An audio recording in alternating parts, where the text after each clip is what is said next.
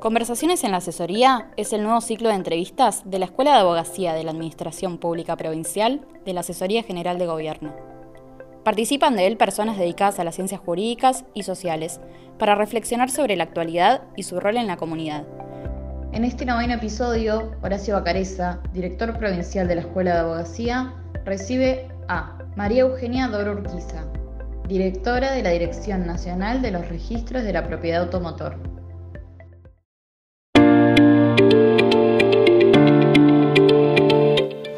Bienvenidos a una nueva edición de Conversaciones en la Asesoría General de Gobierno en el ámbito de la Escuela de Abogacía de la Administración Pública Provincial. Eh, hoy recibimos a María Dora Urquiza, que está a cargo de Dirección Nacional de Registros Nacionales de Propiedad Automotor y Créditos Prendarios del Ministerio de Justicia y Derechos Humanos de la Nación. Largo, pero es así. Bueno, así que muchas gracias María por la visita. Eh, la verdad que eh, tu, presencia aquí es, muy importante porque la actividad registral a veces no, tiene la prensa que necesita y parece que es justamente una actividad sustancial del Estado, como que sin registrar las cosas no se puede gestionar y los derechos tampoco se pueden consolidar. Así que, insisto, bienvenida a la entrevista y arrancamos para que vos nos cuentes un poquito exactamente ¿Cuáles son el ámbito de tu competencia en el registro de propiedad automotor? Bueno, buenas tardes Horacio, muchas gracias por la invitación. La Dirección Nacional de los Registros Nacionales de la Propiedad del Automotor y de Créditos Prendarios es un organismo dependiente de la Subsecretaría de Asuntos Registrales del Ministerio de Justicia y Derechos Humanos de la Nación. Existe, fue creado desde 1958 es un organismo que lo que hace es registrar los automotores, motovehículos y maquinarias agrícolas de todo el país. Tenemos a cargo 1.555 registros seccionales de automotores, motovehículos y maquinarias agrícolas y eso está representado por 1.051 funcionarios porque hay registros en jurisdicciones que tienen competencias múltiples. Y pensaba, yo sé que, trabajan, bueno, por supuesto, en todo este ámbito nacional y que tienen mucha vinculación con los municipios. Este, vi que han, hecho convenios también con municipios. ¿Eso tiene que ver exactamente con algunos trámites en particular de registraciones?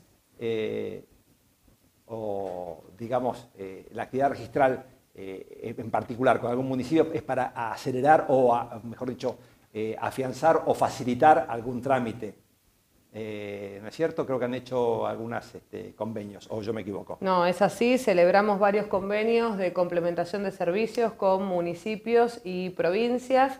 Los que se celebran con las provincias los celebra el, el Ministro de Justicia y Derechos Humanos de la Nación, actualmente el doctor Martín Soria, y los que son los convenios con los municipios los firmo yo como directora nacional. Desde el inicio de la gestión y a pesar de la pandemia hemos celebrado convenios, algunos por Zoom, y otros de manera presencial con distintos municipios como Berizo, Hurlingham, 25 de Mayo, con las provincias de Catamarca, San Luis. Estos convenios lo que hacen es evitar que el usuario tenga que concurrir a la oficina de rentas del municipio o de la provincia para dar de alta, baja, un trámite con relación a las patentes. Los encargados de registro son agentes de retención, de impuestos, de sellados, patentes e infracciones, entonces, al celebrarse estos convenios con municipios y provincias, en esos lugares lo que hace es que el usuario vaya directamente al registro y haga el trámite 100% en el registro sin tener que dirigirse a la oficina de rentas de la municipalidad o de la provincia. Esto es muy importante y también en el ámbito, en, el, tema de la pandemia, que evitamos que la gente se tenga que trasladar de un lado al otro. Eso te iba a decir, porque eh, a todos, digamos, los que eh, los, colegas que, vienen aquí a, conversar su gestión, eh, a todos ha atravesado la pandemia y una pregunta obligada es que hay, cuestiones que eh, la pandemia obligó a hacer y que llegan para quedarse, otras que ya venían haciéndose, a lo mejor algunos trámites a distancia, pero es la pandemia. ¿Hay alguna lección que la pandemia nos ha mostrado, que vos en tu ámbito de competencia has visto como que se puso sobre la mesa y debe profundizarse? Sí, como siempre digo, ninguno de nosotros vivió una pandemia, fue un desafío muy grande. Nosotros llegamos a la gestión en diciembre del 2019 y en marzo tuvimos que afrontar la, pandemia. Nosotros tuvimos el, logro y el arduo trabajo de abrir los registros el 22 de abril. La actividad registral no se interrumpió nunca, esto es importante destacar, porque siempre se le brindó el servicio al ciudadano. Fue un arduo, efecto, un arduo trabajo con el Ministerio de Justicia. El 22 de abril abrimos los registros Hicimos un protocolo muy importante con los registros seccionales, como dije, hay 1.555 registros a lo largo de todo el país, fue un desafío muy grande, un protocolo desde la Dirección Nacional, destaco el trabajo de los empleados de la dirección, de los encargados de registro, de los empleados, porque siempre digo también en las reuniones que hacemos, un encargado de registro sin sus empleados no puede, y bueno, logramos abrir los registros durante la pandemia, nunca se interrumpió la actividad registral, por supuesto no somos ajenos a la realidad mundial, los registros que tenían que cerrar por, por COVID, por contacto estrecho, porque el encargado tenía COVID, se cerraba por el plazo que tenía que cerrar, pero no se interrumpía la actividad registral porque le, le dábamos prórroga de jurisdicción a otro registro y si un ciudadano tenía que presentar un cero kilómetro o eh, iniciar un trámite por cambio de erradicación, lo podía hacer en otro registro. Esto es importante destacar porque nunca dejamos de trabajar durante la pandemia. Y hablando de esta continuidad, que sí, coincido que es, tan importante asegurar a las personas porque las personas, de pronto, los bienes registrables tienen que transmitirse y, si, no, si el Estado no está para, eh, para tender ese puente, no se puede hacer. Y una pregunta, eh, eh, con los trámites judiciales, porque hubo todo una, digamos, el, funcionamiento del Poder Judicial en general fue bastante traumático, sigue siendo loco con esto de la pandemia, y ¿tuvieron algún problema en particular en cuanto a inscripciones de dominio eh, con los trámites judiciales, sea por sucesiones, por ejemplo, u otro tipo de cuestiones? ¿Algo en particular o que quieras destacar como problema o más o menos lo pudieron sortear?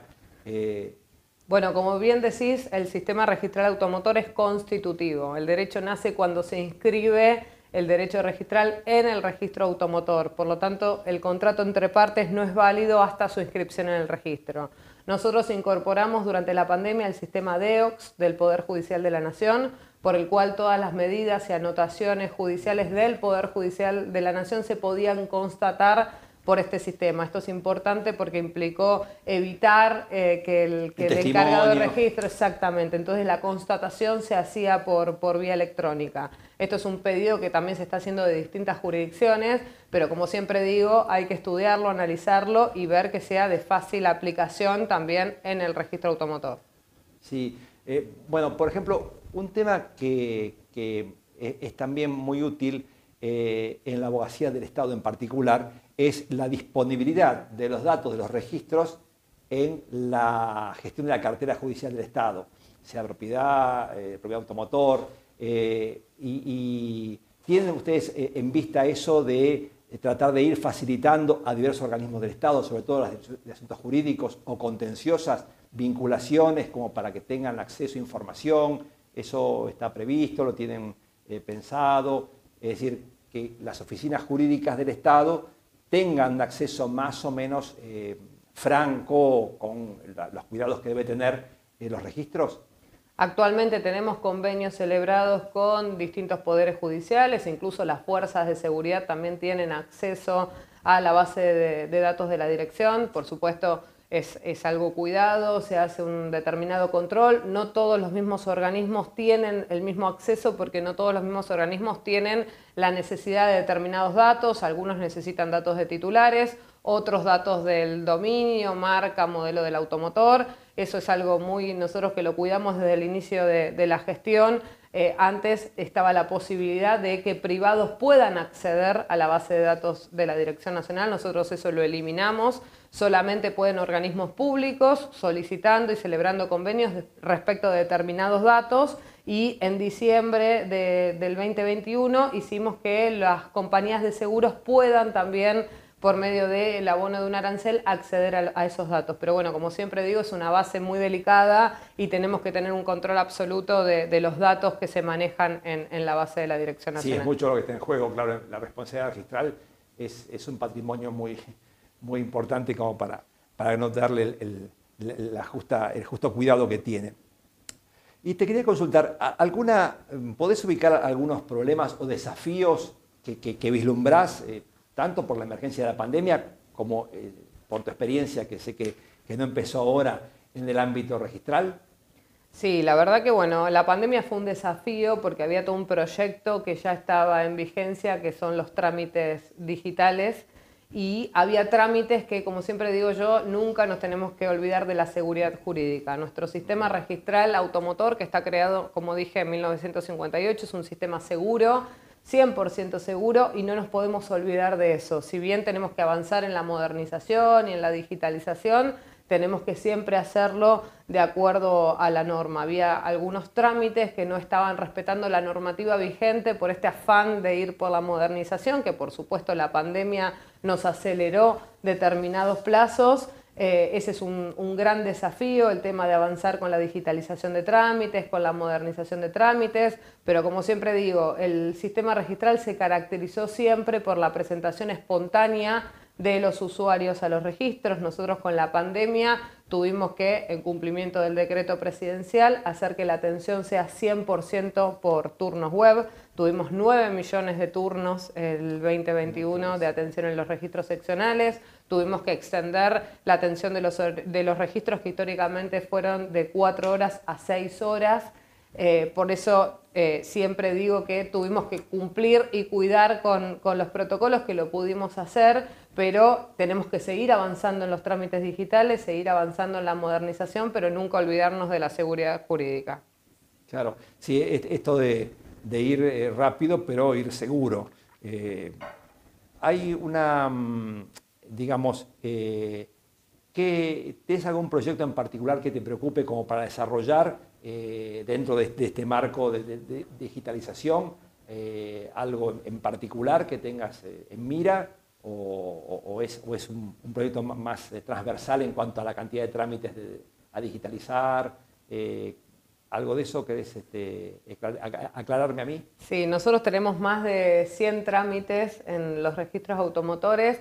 Actualmente hay algunos trámites que son 100% digitales y, hay, otros trámites que son digitales presenciales, se inicia la precarga por parte del usuario desde cualquier computadora y se culmina en el registro seccional. Tenemos trámites que requieren la firma digital y la firma o la firma hológrafa porque implican la disponibilidad del bien. Bueno, nosotros primero queremos regularizar esos trámites como son la denuncia de venta y el certificado de dominio que requieren la firma del usuario Estamos trabajando para que todos los registros del país puedan ser oficiales de registro y puedan otorgarle firma digital a los usuarios. Desde el 2018 que se firmó un convenio y se implementó la firma digital, había jurisdicciones de los registros de distintas partes del país que no eran oficiales de registro, por lo tanto no podían otorgar firma digital. Nosotros a pesar de la pandemia seguimos renovando aquellos registros que tenían los tokens vencidos, eh, renovando y trabajando junto con eh, la Secretaría de Innovación Pública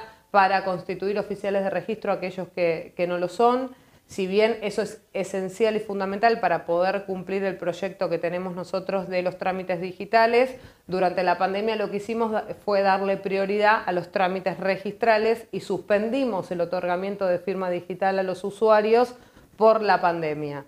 Ahora estamos trabajando para, que, para poder retomar con esa función que los encargados de registro puedan otorgar de firma digital a los usuarios y con eso poder avanzar a los trámites 100% digitales. Primero, para cumplir con estos dos trámites que te comenté, el certificado de dominio y la denuncia de venta, y después tenemos como proyecto inmediato el 01 digital, que es la inscripción inicial del automotor, cuando un, un, usuario compra un auto y lo inscribe, se inscribe en el registro por primera vez, y después ir avanzando con el 08 digital y todos los trámites eh, que tenemos en el registro automotor.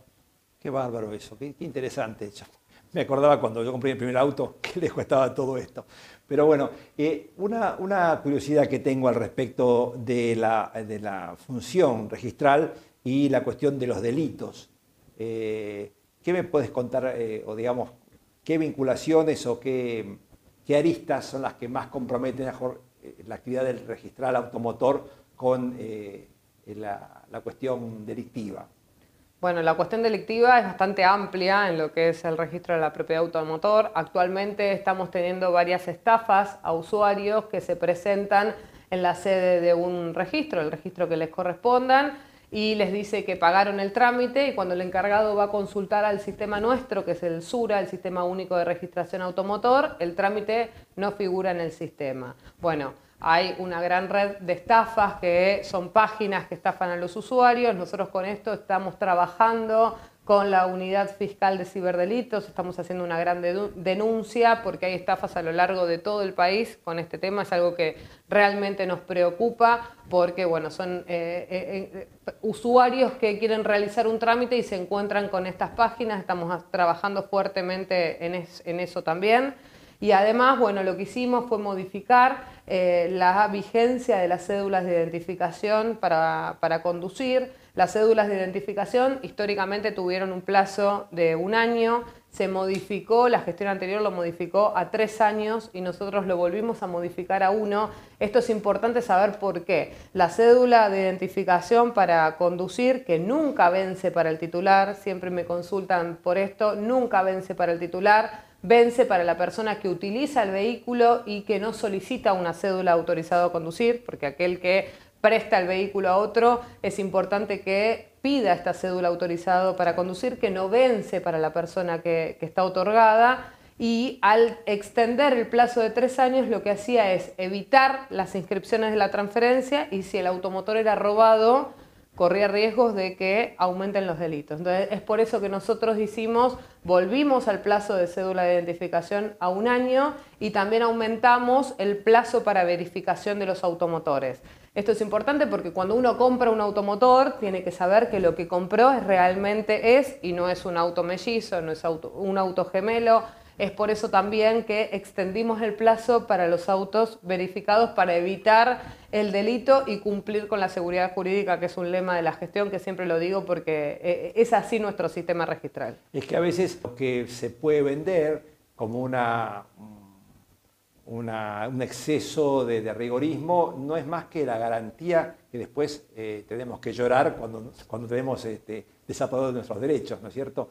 Eh, por eso a veces esto de, ir, rápido pero ir seguro y, la responsabilidad enorme que tienen los, los, registros en este caso. Y me parece que esto de, las, em, de, cómo el registro activamente trata de tender puentes a las personas que tienen que gestionar eh, digamos, a través de las páginas, de la información, y va eh, tratando de evitar intermediaciones eh, no, de buena fe, ¿no? Un poco va por ese lado. Sí. Este, yo pensaba que, digamos, bueno, hay, mil historias, por eso pensaba en el tema de los delitos, de lo compré a fulanito, a menganito, pero el hecho de concurrir al registro, ¿lo consideras que es una buena, un buen consejo? Que, que cuando alguien haga una transferencia o una transacción de un bien registrable, concurra a las páginas oficiales. Sí, por supuesto. Nosotros tenemos una página oficial de la dirección donde ahí está todo lo que se requiere para la presentación de los distintos tipos de trámites. El usuario puede iniciar la precarga online y después culminar el trámite en el registro o aquellos trámites que son 100% digitales, solicitarlos por, por la página. Tenemos asesoría dentro de la Dirección Nacional, asesoría en los distintos registros seccionales.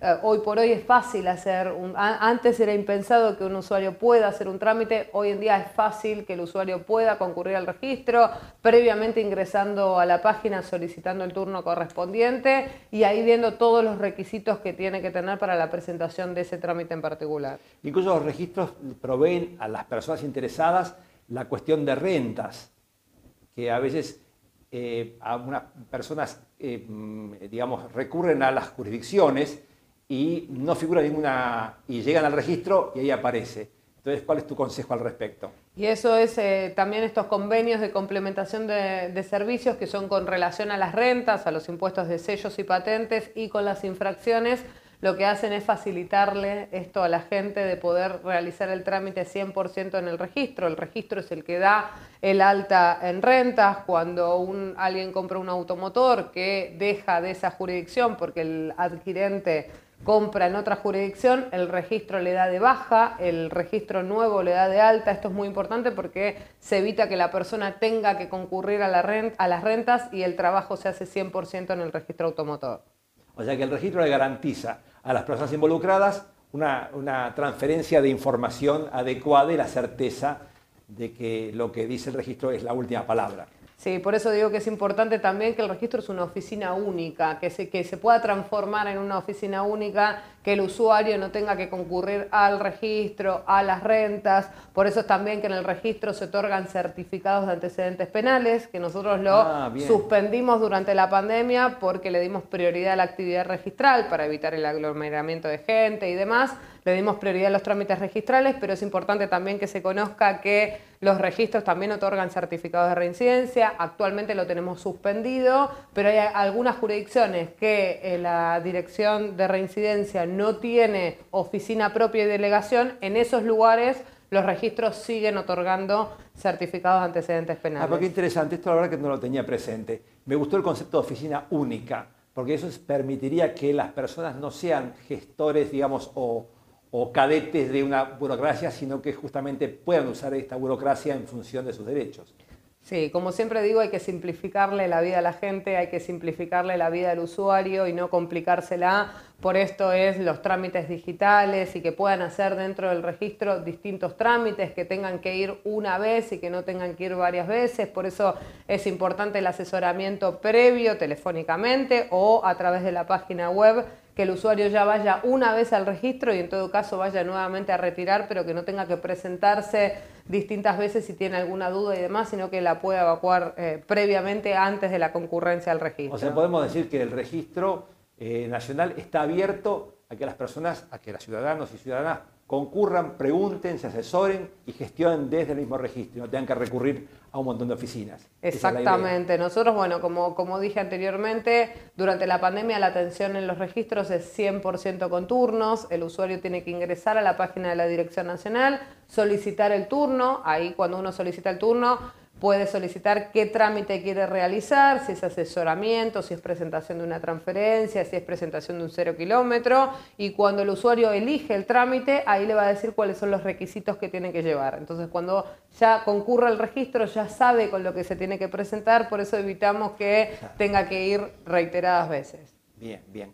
Bueno, me parece que para ir redondeando un poquito esta, esta entrevista, que me parece muy, muy útil, muy, muy práctica, que es lo que más buscamos, eh, me gustaría que cierres vos como quieras y en todo caso eh, con una, exhortación, un comentario, una crítica o un aporte o un consejo que quieras este, dar respecto de lo que es la actividad registral o lo que vos te parezca. Bueno, desde el inicio de la gestión tuvimos como objetivo, como dije anteriormente, preservar la seguridad jurídica, creo que eso es fundamental. Nuestro sistema registral es un sistema seguro, es un sistema constitutivo, que el usuario se presenta y constituye el trámite, el derecho en el registro seccional. Nosotros también desde el inicio de la gestión teníamos como objetivo realizar distintas reuniones zonales con los encargados y con los distintos actores del sistema. Nosotros tenemos eh, encargados de registro, tenemos mandatarios, tenemos la eh, ACARA, que es la Asociación de Concesionarios, hay distintos actores, la Cámara de Comercio Automotor. Siempre nos pareció fundamental que hay que interactuar con todos los actores del sistema, incluso como siempre digo, cuando nosotros eh, tenemos que emitir una disposición, las letras de las disposiciones no están vacías, sino que cuando se emite y se dicta una disposición es para ser aplicada y no para cumplir con expectativas de otros ministerios o de otros organismos. Esto creo que es importante también destacarlo.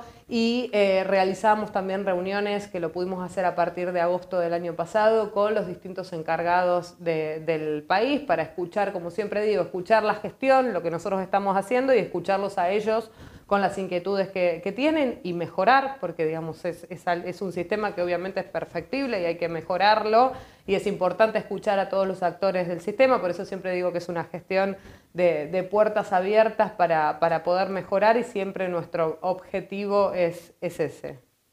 Bueno, la verdad que para mí fue muy clara las explicaciones. Espero que podamos sumarte también a una actividad formativa de la escuela, porque esta visión práctica del ejercicio de la, de la actividad registral del Estado, que como vimos es sustancial. Así que vuelvo a agradecerte, María, la participación y eh, muchas gracias a todos por la participación. Gracias, Horacio. Al contrario.